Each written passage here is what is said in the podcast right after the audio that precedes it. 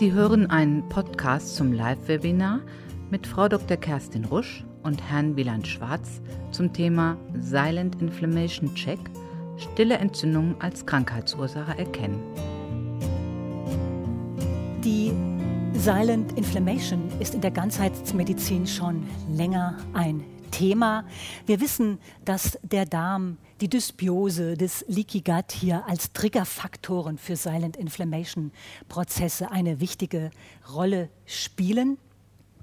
Wir kennen in der Naturheilkunde aber den Darm auch schon seit Jahrzehnten als Fokus für schwere chronische Erkrankungen. Wir wissen, dass im Darm hier oft ein Brandherd schlummert, der dann früher oder später ja, den eigentlichen Brand beschleunigt und triggert. Und ähm, da ist gerade das Thema Silent Inflammation eigentlich das Missing Link, was uns die Pathomechanismen erklärt, warum der Darm ein Fokus für chronische Erkrankungen ist. Aber auch in der Hochschulmedizin beschäftigt man sich mit dem Thema. Wieland, du hast recherchiert und heute Abend einige Publikationen dazu mitgebracht. Mhm, genau. Es geht dabei um einen Zustand, in dem der Körper eines Patienten oder einer Patientin sein kann, an dem die Schwelle, die überschritten werden muss, um nachher tatsächlich Symptome zu zeigen ähm, von Entzündung, von Infekten, von vielleicht sogar auch schwereren Erkrankungen, ähm, die ist relativ gering. Ja, und so eine Silent Inflammation kann sich dann im Endeffekt also über alle möglichen äh, Dinge äußern. Es kann eine einfache Infektanfälligkeit sein, es kann bis hin zu richtig schweren systemischen entzündlichen Erkrankungen gehen. Und da werden wir gleich auch noch ein bisschen genauer drauf eingehen. Auf der anderen Seite kann eine Silent Inflammation aber auch alle möglichen verschiedenen Auslöser und verschiedene unterhaltende Faktoren haben. Und wenn wir uns da jetzt die Literatur anschauen, auch die neue Literatur, dann fällt vor allem eines immer heraus oder sticht heraus, und das ist das Übergewicht. Und da kann ich eigentlich nur sagen, das ist in gewisser Weise eine alte Kamelle und sollte niemanden von Ihnen wirklich überraschen, denn das Fettgewebe im Zusammenhang mit Entzündungen steht. Das Fettgewebe selbst Entzündungsmediatoren oder proinflammatorische ähm, Stoffe in den Körper aussendet, ist ja eigentlich lange schon bekannt. Entsprechend wird das Thema Übergewicht oder Adipositas auch nachher in dem praktischen Fall noch eine gewisse Rolle spielen.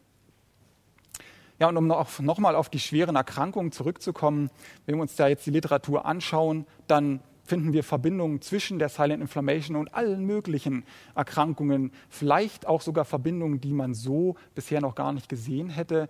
Ähm, Kerstin hat am Anfang, du hast ja schon gesagt, es ist quasi so eine Art Missing Link, den man jetzt gefunden hat und das kann man wirklich so sagen. Das Problem dabei ist, dass die Verbindung, die man gefunden hat, vor allem zu Erkrankungen besteht, die, wenn sie dann einmal erstmal manifest sind, wenn sie sich quasi festgesetzt haben, sich wirklich in Symptomen zeigen, dann sind sie wirklich nur noch schwer in den Griff zu bekommen und nur noch schwer und mit sehr viel Langmut und hoffentlich auch einer guten Compliance des Patienten oder der Patientin ähm, ja, wieder zu schaffen. Ich habe Ihnen jetzt hier eine Arbeit einfach mal exemplarisch rausgegriffen. In dem Falle wurde hier die Verbindung zwischen dieser Silent Inflammation und der Pathogenese der Osteoarthritis aufgezeigt. Ja, und auch das ist eine Krankheit, die sieht man eigentlich nicht kommen, die sieht man erst, wenn es dann schon zu spät ist. Und das Ganze gipfelt sogar in der Verbindung zu psychischen Erkrankungen, weil eben ganze Stoffwechselwege anders priorisiert werden im Körper, wenn der Körper eigentlich in so einem Alarmzustand ist. Und das ist das ja, was eine Silent Inflammation letzten Endes für den Körper ist. Es ist ein Alarmzustand. Irgendwas stimmt da nicht. Und deshalb ist es umso wichtiger, dass Sie als Therapeut, als Therapeutin eine Silent Inflammation so früh wie nur möglich erkennen und dann eben möglicherweise sogar präventiv eingreifen können und den Patienten, die Patientin vor einer möglicherweise ansonsten fatalen auch Krankheitsgeschichte und Leidensgeschichte bewahren. Wie, fragen Sie sich? Genau darum wird es heute gehen. Wir werden Ihnen ein ganz neues Panel vorstellen, was genau darauf zugeschnitten ist. Und auch die Therapie ist im Übrigen im Endeffekt eigentlich sogar leichter, als Sie vielleicht gerade sich gedacht haben, bei all den verschiedenen Mechanismen, die dahinter stecken können und den ähm, Folgen, die das haben kann. Die Schlagworte sind ganz einfach Ernährung und Bewegung. Jetzt ist natürlich klar, dass man das beides relativ gut steuern muss. Man muss genau wissen, in welche Intensität man ansetzt ähm, und quasi das Ganze auf das individuelle Geschehen des Patienten zuschneidet. So, und wie das tatsächlich funktioniert, Kerstin, dafür hast du ja einen Fall heute dann mhm. vorbereitet, um ihn vorzustellen, auch in Detail vorzustellen. Ähm, bevor wir nachher wirklich dann auch in Details, mhm. in richtige Befunde einsteigen, kannst du den Fall ja aber vielleicht schon mal so ein bisschen anteasern, schon mal erklären, was denn der Ausgangszustand in ja. dem Fall eigentlich war. Ja, ich möchte Sie erstmal ein bisschen einstimmen auf diese Patientin.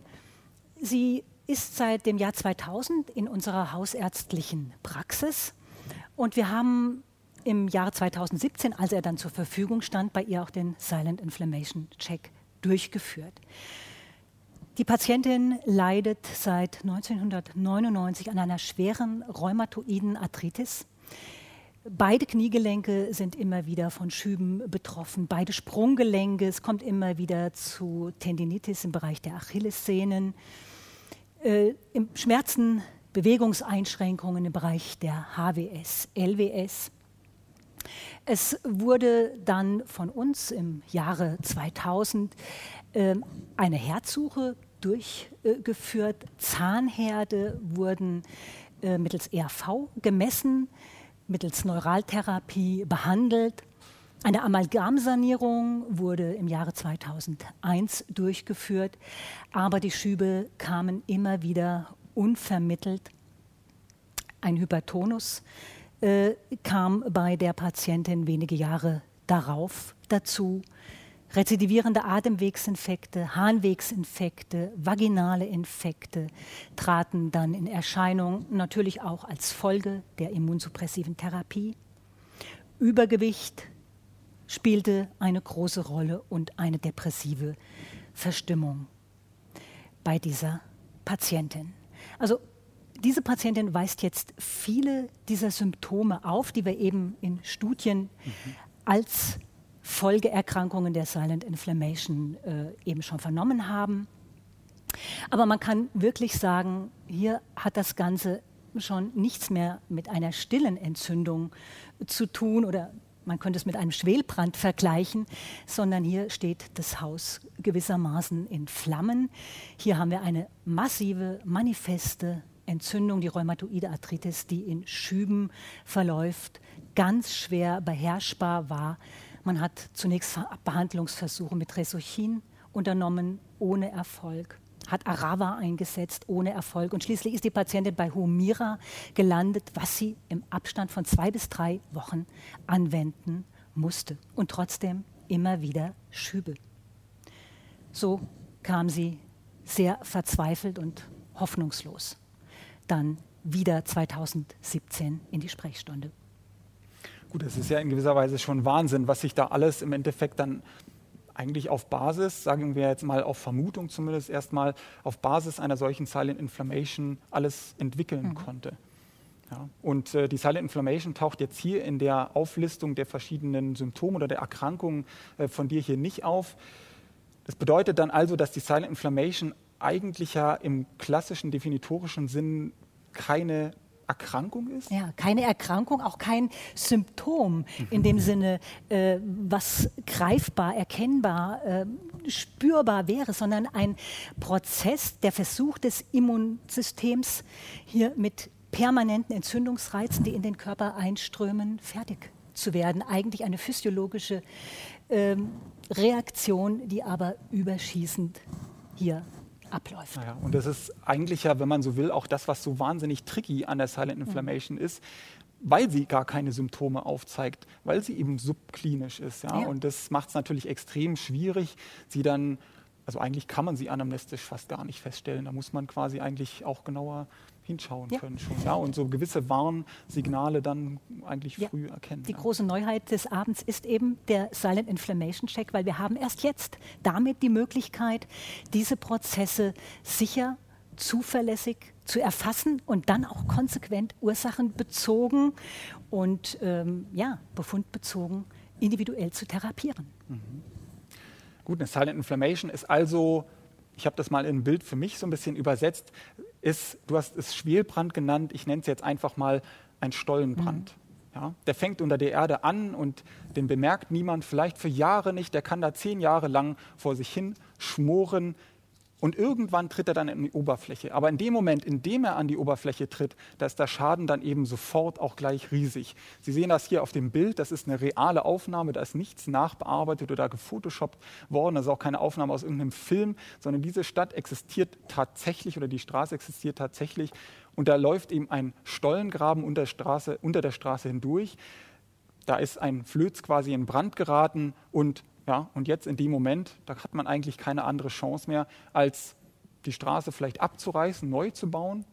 Problem hätte man dann aber immer noch, die Risse würden natürlich sofort wieder auftreten, weil die Ursache ja immer noch da ist. Das heißt also, wir haben dann eine Situation in dem Moment, und es wäre jetzt ja quasi auch die Situation, in der die Patientin war, da sind die Symptome definitiv an die Oberfläche getreten und ja, in dem Falle ist dieser Brand hier ist ausgebrochen in den 50er Jahren, der brennt quasi heute noch. Das ist einfach extrem schwer dann noch in den Griff zu kriegen. Und dabei kann ein Brand ja auch aus allen möglichen unterschiedlichen Gründen ähm, entstehen. Ja? Und wir bzw. Sie als Therapeuten müssen wissen, wo die Ursache liegt. Von wo ist der Brand genau ausgegangen? Gibt es möglicherweise Faktoren, andere Faktoren, die eher gar nicht so direkt augenscheinlich sind, die den Brand zusätzlich noch anfachen und unterhalten? Das heißt also, was wir brauchen, ist eine Art Brandinspektor. Wir müssen wissen, wo möglicherweise in Zukunft wieder ein Brand ausbrechen kann, wo Brandherde sind. Ähm, ja, wo Schwachstellen in dem System quasi sind. Denn wir wollen ja grundlegend behandeln. Wir wollen die Ursache behandeln und nicht einfach nur ein Symptom nehmen, um dann vielleicht ein paar Wochen später den Brand an einer anderen Stelle wieder aufs Neue ausbrechen zu sehen. Wenn wir das Ganze jetzt mal auf den Menschen übersetzen, dann heißt das also, es gibt äußere Faktoren, die eine Silent Inflammation triggern können. Es gibt aber genauso auch innere Faktoren.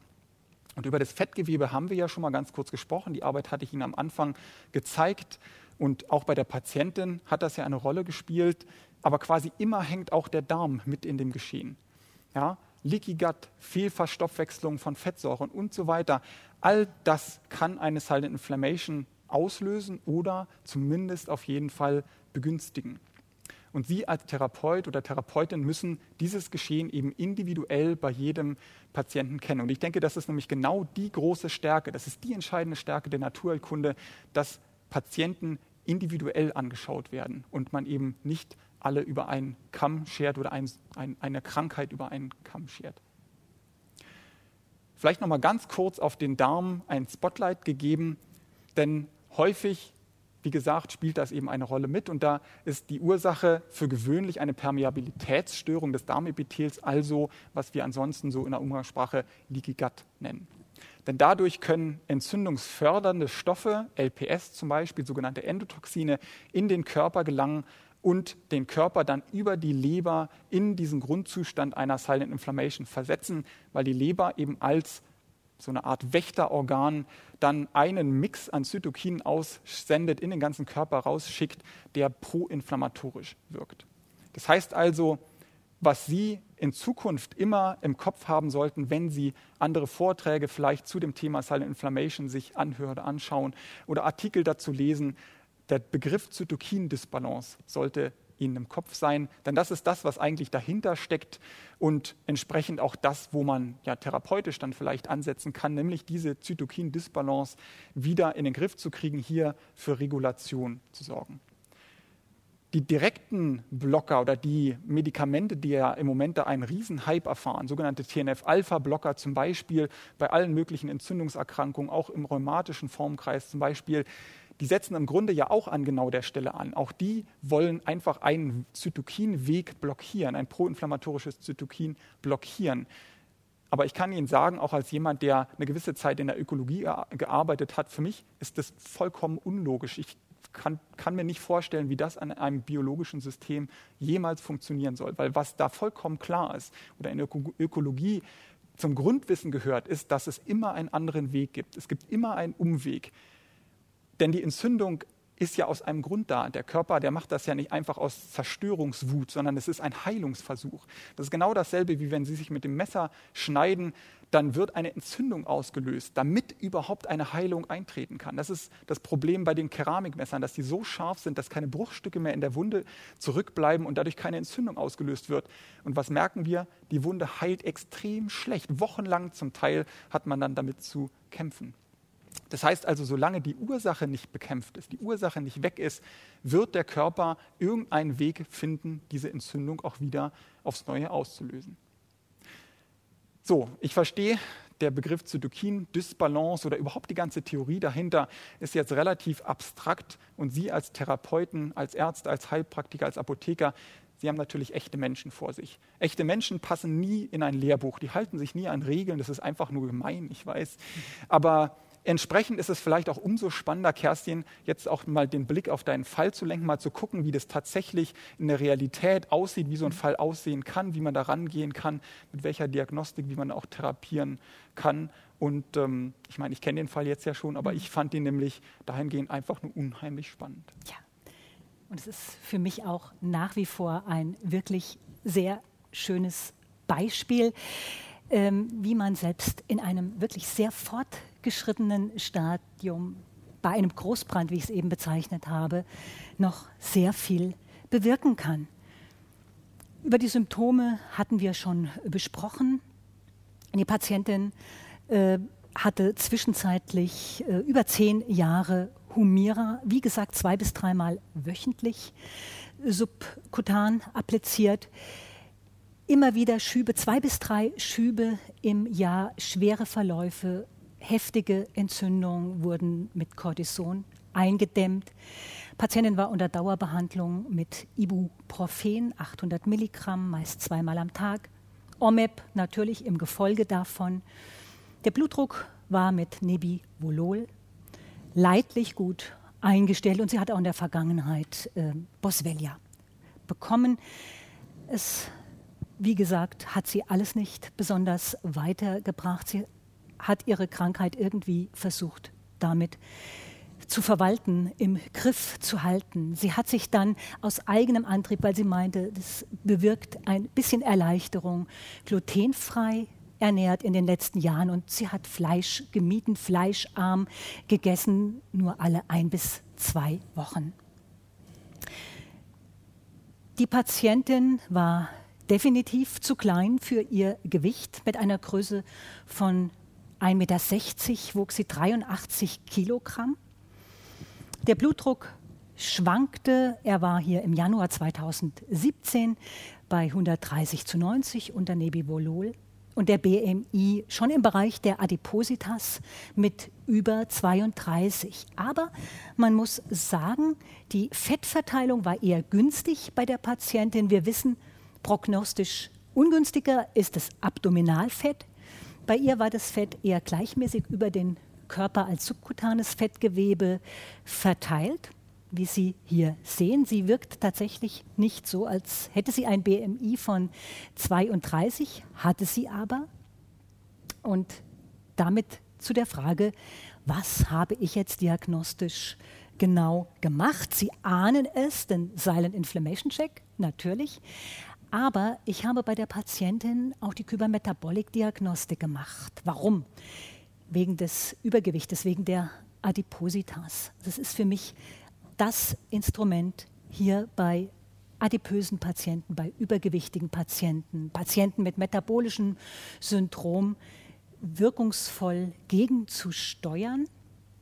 Und wir schauen uns zunächst mal an, wie dieser Kybermetabolic aufgebaut ist. Ich möchte jetzt nicht ganz detailliert darauf eingehen, das können Sie nachlesen. Wir haben einen Download auch für Sie zusammengestellt. Aber wir erfassen hier Schlüsselorganismen für Übergewicht und für Adipositas. Namentlich Bifidobacterium adolescentes Fecalibacterium, Prausnitzii Akkermansia mucinifila die haben sehr viel mit der Verdauung von Ballaststoffen zu tun, mit der Bildung kurzkettiger Fettsäuren und sehr viel mit der Entstehung von Adipositas. Genauso die LPS-tragenden Mikrobiota LPS, das Lipopolysaccharid, ist eben die Triggersubstanz, die, wenn sie in das Körperinnere gelangt, über ein Leaky Gut die Silent Inflammation induziert und am Laufen erhält. Und das Leaky Gut erfassen wir mit der Messung des Zonulin. Und schließlich erfassen wir auch Stoffwechselprodukte von Bakterien.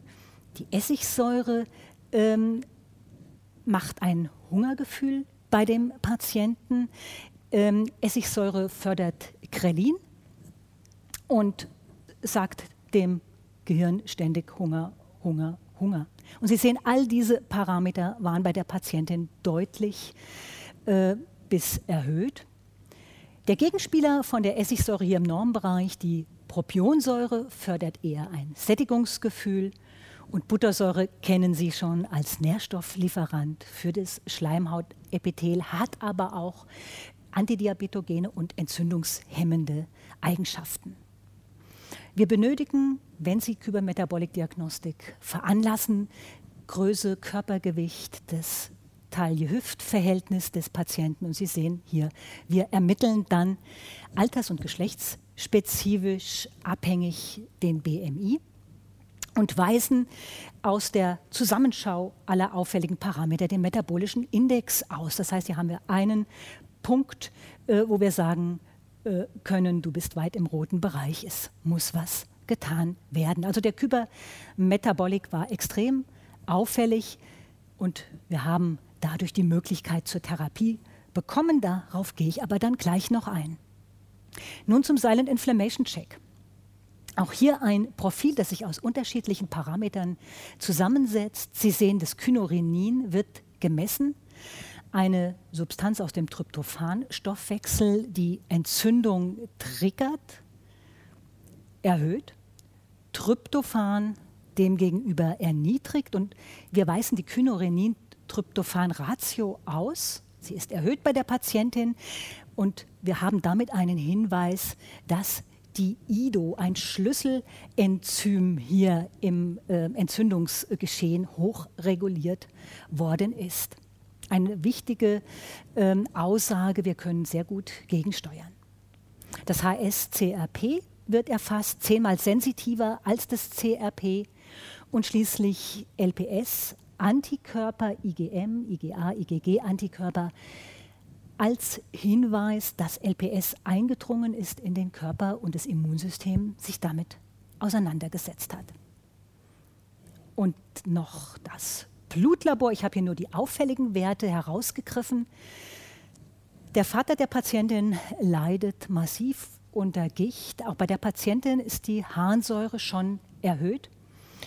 Übrigens auch ein Risikofaktor, ein prädisponierender Faktor für metabolisches Syndrom. Das Homozystein ist erhöht. Alpha-1-Globulin weist auf ein akutes Entzündungsgeschehen hin. Das HDL-Cholesterin ist zu niedrig bei der Patientin. Bevor ich aber jetzt weiterfahre in der Therapie, glaube ich, ist es ganz wichtig, dass wir diese ganzen Begriffe nochmal aufarbeiten, genau. dass Wieland nochmal ähm, diese ganzen verschiedenen Parameter, die hier im Profil Silent Inflammation Check zusammengefasst sind, nochmal erläutert. Genau. Es ist ja durchaus auch auffällig, dass da relativ viele Parameter jetzt auftauchen, die bisher noch in keiner Diagnostik so waren. Äh, das heißt, ihnen vielleicht auch vollkommen fremd noch waren. Kerstin, ganz grob hast du die äh, Parameter ja zwar schon mal angedeutet, aber ich will jetzt nochmal genauer darauf eingehen, auch welche Logik sich dahinter versteckt. Das heißt, was eigentlich letzten Endes sinngemäß alles erfasst wird. Sie haben gesehen, auf der einen Seite gibt es den Bereich, der hinter IDO zusammengefasst wird. IDO steht für Indolamindioxygenase, ist eben ein Enzym, was hier in dem Zusammenhang mit der Silent Inflammation eine ganz wichtige Rolle einnimmt. Entsprechend werde ich das gleich auch noch im Detail erklären, warum genau und ja, wo sich das einbindet. Das HSCRP, dazu ist eigentlich nicht viel mehr anderes zu sagen. Das ist eben einfach ein sehr sensitiver Entzündungsmarker, mit dem wir eine Silent Inflammation messen können und dann eben unter LPS die verschiedenen LPS-Antikörper IgA, IgM und IgG. Wie gesagt, die Logik dahinter ist, dass wir alles, was drum, um, um eine Silent Inflammation herum so passiert, eigentlich erfassen. Wir erfassen eben nicht nur die Silent Inflammation selbst, sondern wir erfassen auch die Ursache dafür. Ja? Ist tatsächlich schon eine Reaktion des Körpers auf eindringende LPS da, eben über die Antikörper. Die IDO ist die Reaktion, wie gesagt, die erkläre ich jetzt direkt noch. Ähm, und das HSCRP, also der Entzündungsmarker, der zeigt dann auch das Ergebnis, ob tatsächlich eine messbare niedrigschwellige Entzündung bereits hier vorliegt. Und die IDO können Sie sich quasi vorstellen wie eine Art Ventil, das im Tryptophanstoffwechsel sitzt. Und es hat eine ganz entscheidende Aufgabe, nämlich genau zu steuern, wie viel Tryptophan als Ausgangssubstanz in auf der einen Seite den Serotoninstoffwechsel geht, also in den Stoffwechsel unseres Glückshormons, des primären Glückshormons, und wie viel auf der anderen Seite in den Kynureninstoffwechsel geht, an deren Ende am äh, eben dann auch durchaus depressive Verstimmungen äh, und dergleichen ähm, stehen können. LPS, chronischer Stress, Umweltgifte, verschiedene Triggerfaktoren gibt es, die im Endeffekt alle aber auch dasselbe Ergebnis haben, nämlich dass der Körper hier quasi Entzündungsmediatoren ausschüttet, proinflammatorische Zytokine ausschüttet und die verstellen diese IDO. Für uns in gewisser Weise nachteilig, denn wenn die IDO jetzt zu Lasten des Serotoninstoffwechsels verstellt wird, dann wird Ihnen auch jetzt quasi anhand des Bildes schon klar sein, dann entsteht weniger Serotonin und der Weg für Depressionen ist geebnet. Kynurenin wiederum ist gleichzeitig auch das Substrat für die IDO, also für das Enzym. Das heißt, wir haben ein doppeltes Problem. In dem Moment, in dem das hier verstellt ist und diese Triggerfaktoren nicht abgeschaltet werden, dann ist das ein sich selbst unterhaltender Prozess, ein sich selbst vielleicht sogar bei manchen Menschen verstärkender Prozess. Das heißt also nochmal ganz grob zusammengefasst, was ist alles drin im Silent Inflammation Check?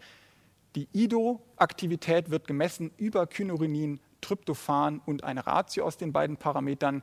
Der Entzündungsmarker HSCRP gibt uns eine Auskunft darüber, ob bereits eine Silent Inflammation vorliegt und die Lipopolysaccharid-Antikörper IgM, IgA und IgG ähm, zeigen hier die Ursache ähm, und äh, vielleicht quasi können sie auch einen ersten Hinweis darauf geben, wie intensiv man hier therapieren muss, aber das werden wir dann ja gleich auch noch detaillierter sehen.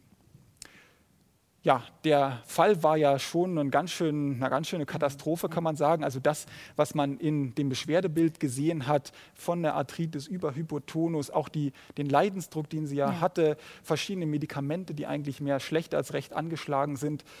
All das hat man in den Befunden dann ja auch gesehen. Kybermetabolic wie Silent Inflammation Check, beide Befunde sahen absolut katastrophal aus. Ja.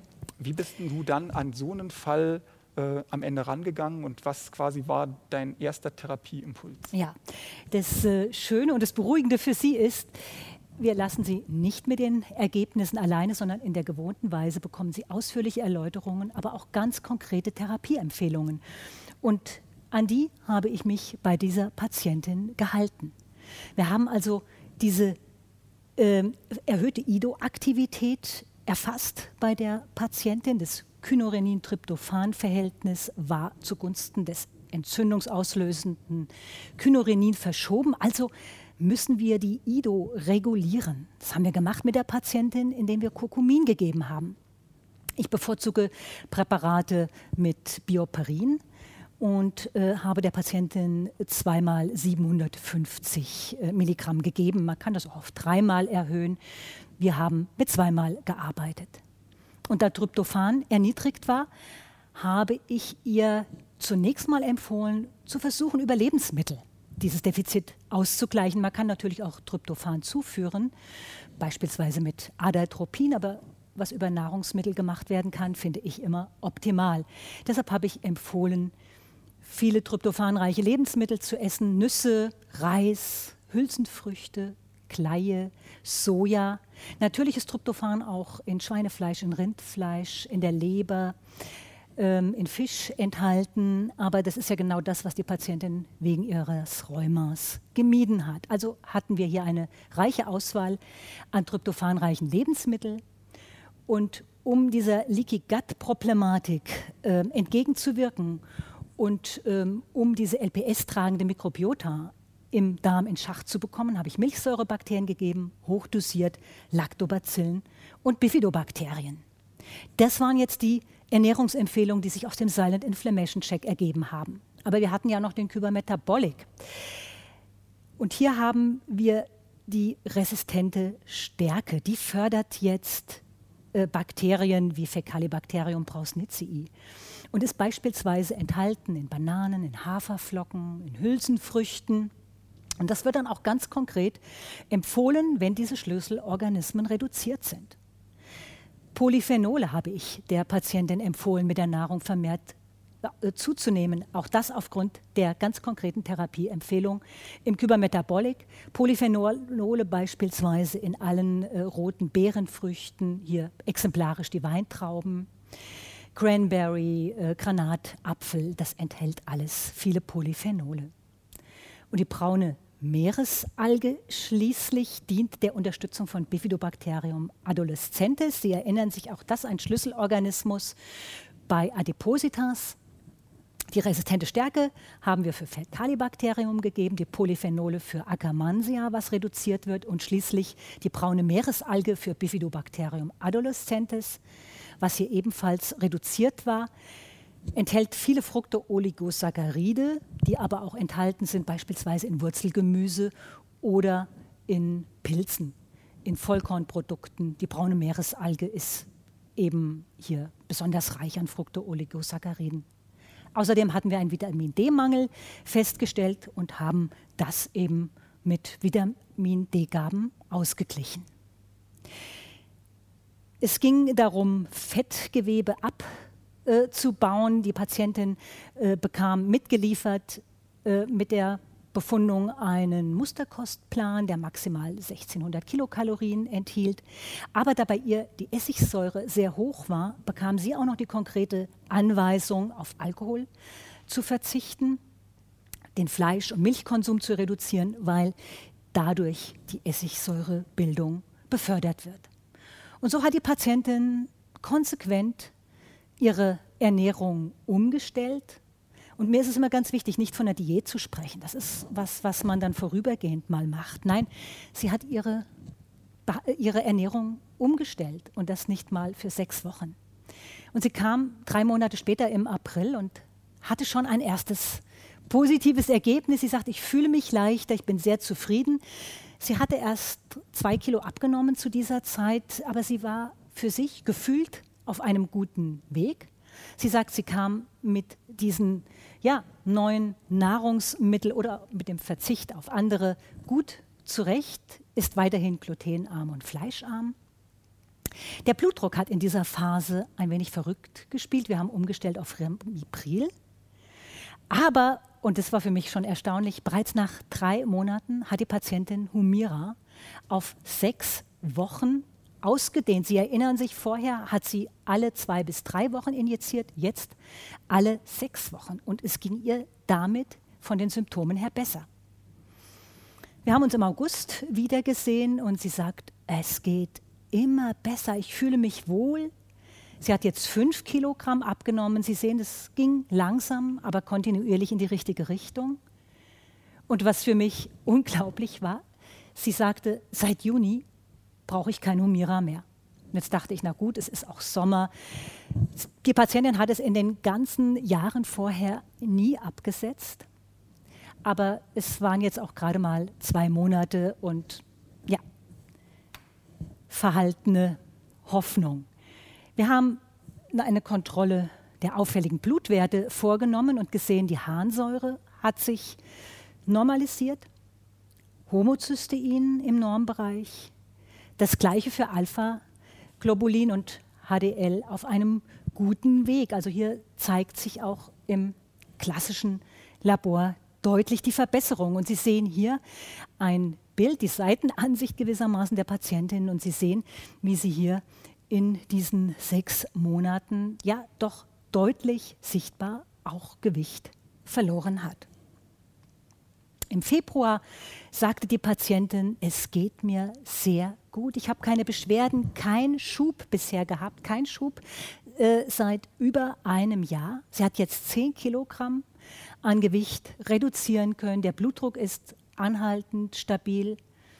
Und sie sagt, sie braucht kein Humira. Und das war jetzt für mich auch wirklich erstaunlich. Die Patientin kam ohne Humira über den Winter. Für sie unvorstellbar. Sie war darauf eingerichtet, dass sie das immer nehmen muss. Und für mich wirklich ein ganz erstaunliches Ergebnis. Und ich gebe zu, damit hatte ich so nicht gerechnet. Ich habe die Patientin kürzlich wiedergesehen. Sie sagt, es geht mir einfach sehr, sehr gut. Ich kann alles machen. Ich nehme wieder in meiner Tanzgruppe teil und das ist anspruchsvoll. Das ist eine Mischung zwischen indischem Tanz und Flamenco, also jetzt nichts Gemütliches. Ich kann alles machen, sagte sie.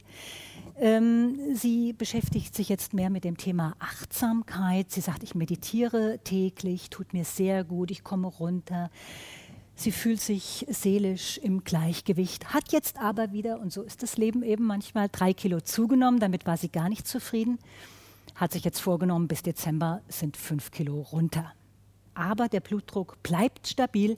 Die Ernährung jetzt fast ausschließlich vegetarisch, weiterhin glutenfrei.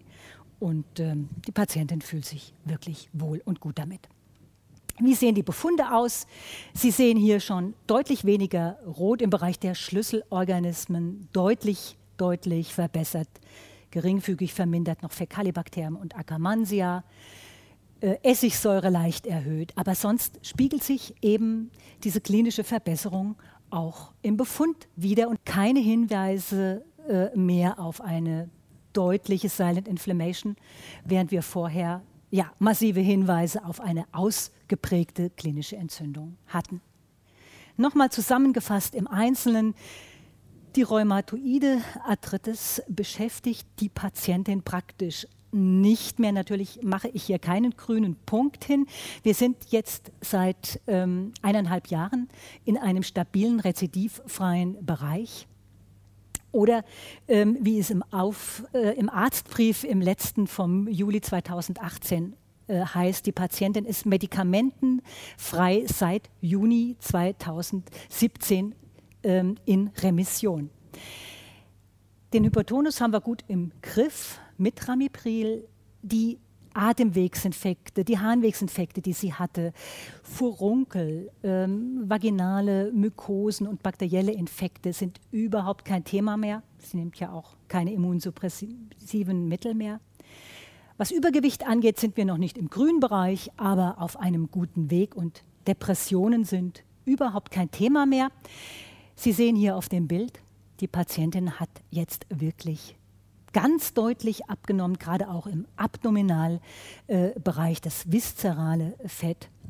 Sie wiegt jetzt 76 ähm, Kilogramm und peilt, wie gesagt, an, dass sie im Dezember dann ähm, bei 71 Kilogramm ist. Also wirklich ein für mich auch tolles und für mich auch überraschendes Ergebnis. Aber die Patientin sagt, ich habe jetzt einfach wieder Lebensfreude, es geht mir gut und das zeigt wirklich, dass selbst ja, so ein Großbrand ähm, hier mit dem Brandinspektor, wie du es Wieland genannt hast, noch in den Griff zu bekommen ist. Genau. Und was ich auch besonders erstaunlich finde, ist, wie das nachher in den Befunden ja auch quasi perfekt wiedergespiegelt ja. wird.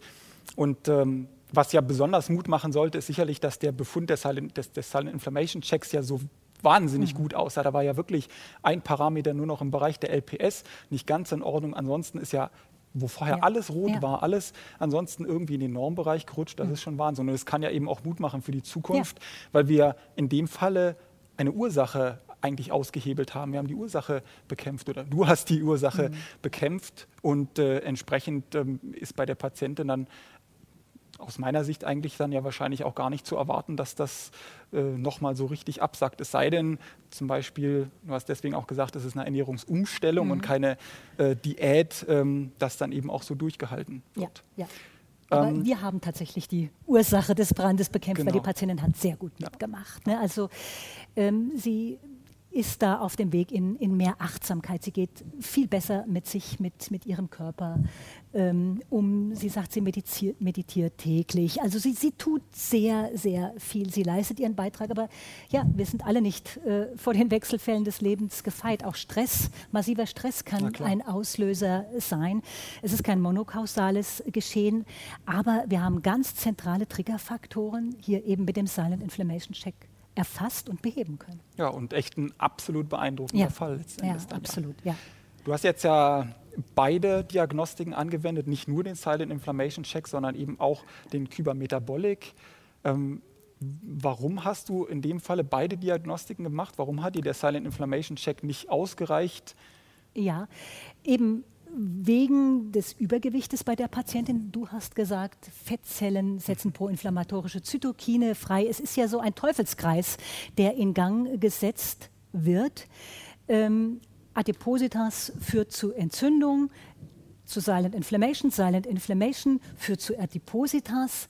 Ähm, es kommt zu einer Insulinresistenz an der Zelle. Statt Zucker wird vermehrt Fett in die Zelle äh, gefördert und es werden wieder vermehrt ähm, die proinflammatorischen Zytokine freigesetzt. Also wir haben hier einen Circulus viciosus und da greifen Kybermetabolic und Silent Inflammation Check hervorragend ein, weil gerade mit Kybermetabolic die Ursache im Darm wunderbar erfasst wird, mit dem Silent Inflammation Check dagegen die stille Entzündung und wir bekommen durch die beiden äh, Verfahren gemeinsam dann Hinweise, wie wir diesen Teufelskreis an verschiedenen Stellen durchbrechen können. Äh, vielleicht, ähm, wenn wir das Ganze mal noch von dem konkreten Fall jetzt mal loslösen, das Ganze mal ein bisschen allgemeiner sehen, bei welchen anderen Indikationen oder bei welchen Krankheitsbildern äh, würdest du denn genau diese Kombination jetzt aus Kybermetabolic und Silent Inflammation Check ähm, allgemein einfach noch empfehlen? Mhm. Ja, es sind ähm, wie wir auf der nächsten Abbildung sehen. Ähm, adipöse Patienten, übergewichtige Patienten, vielleicht schon mit metabolischen Syndrom, die dann gleichzeitig Diabetes Typ 2 haben oder die Autoimmunerkrankungen haben. Das muss nicht die rheumatoide Arthritis sein, das können chronisch entzündliche Darmerkrankungen sein. Multiple Sklerose ist ja ein großes Thema. Morbus Parkinson, ein großes Thema. Chronik Fatigue, alles, was mit Abgeschlagenheit, Müdigkeit, Depressionen zusammenhängt. Wenn das in Kombination mit Übergewicht auftritt, dann ist das für mich der Hinweis, hier mache ich beide Verfahren zusammen, weil sie sich wunderbar in synergistischer Weise gegenseitig ergänzen. Mhm. Und weil sich dann entsprechend auch die Therapieempfehlungen, die, sehr, die ja jeweils schon sehr äh, detailliert sind, aber dann wahrscheinlich auch nochmal ergänzen, ja, ja man genau. das noch individueller dann zuschneiden kann ja. äh, und im Endeffekt eigentlich die optimale, effektive so Therapie daraus ja. holt. Ja. Okay dann will auch ich mich nochmal ganz, ganz herzlich bei Ihnen bedanken, bei allen, die so lange auch nach einem langen Arbeitstag noch durchgehalten haben. Ich hoffe, wir konnten Ihnen heute auf der einen Seite ja auch durch den Fall Mut machen, mhm. ähm, ja. dass da ganz viele Fälle, die vielleicht bisher manchmal auch als aussichtslos angesehen wurden, lange nicht aussichtslos sind, wenn man einfach nur weiß, wo man hingucken muss und wie man dann individuell da rangehen kann, therapieren kann und auf der anderen Seite sie vielleicht auch einfach interessiert, Interesse geweckt für ein Thema, dessen Bedeutung in Zukunft sicher nur noch zunehmen wird. Und ich bin durchaus gespannt, was sich da in Zukunft auch weiter tun wird, vielleicht auch in der Literatur tun wird. Und ähm, ja, mal gucken, wo wir Vorträge zu dem Thema in Zukunft auch vermehrt vielleicht von anderer Seite sogar sehen. Ich bin überzeugt, dass das Thema aufgenommen wird. Es ist ein großes Thema, es ist ein zentrales Thema und es lohnt sich, drauf zu schauen. Sie werden wirklich durch schöne Heilerfolge belohnt. Ich wünsche Ihnen viel Freude dabei, wenn Sie sich jetzt daran begeben. Ihnen noch einen ganz schönen Abend und hoffentlich auf Wiedersehen. Genau. Tschüss. Interessante Videos rund um Mikrobiota und Schleimhaut-assoziierte Erkrankungen finden Sie im Fachbereich auf mikroök.de und auf unserem YouTube-Kanal Institut für Mikroökologie.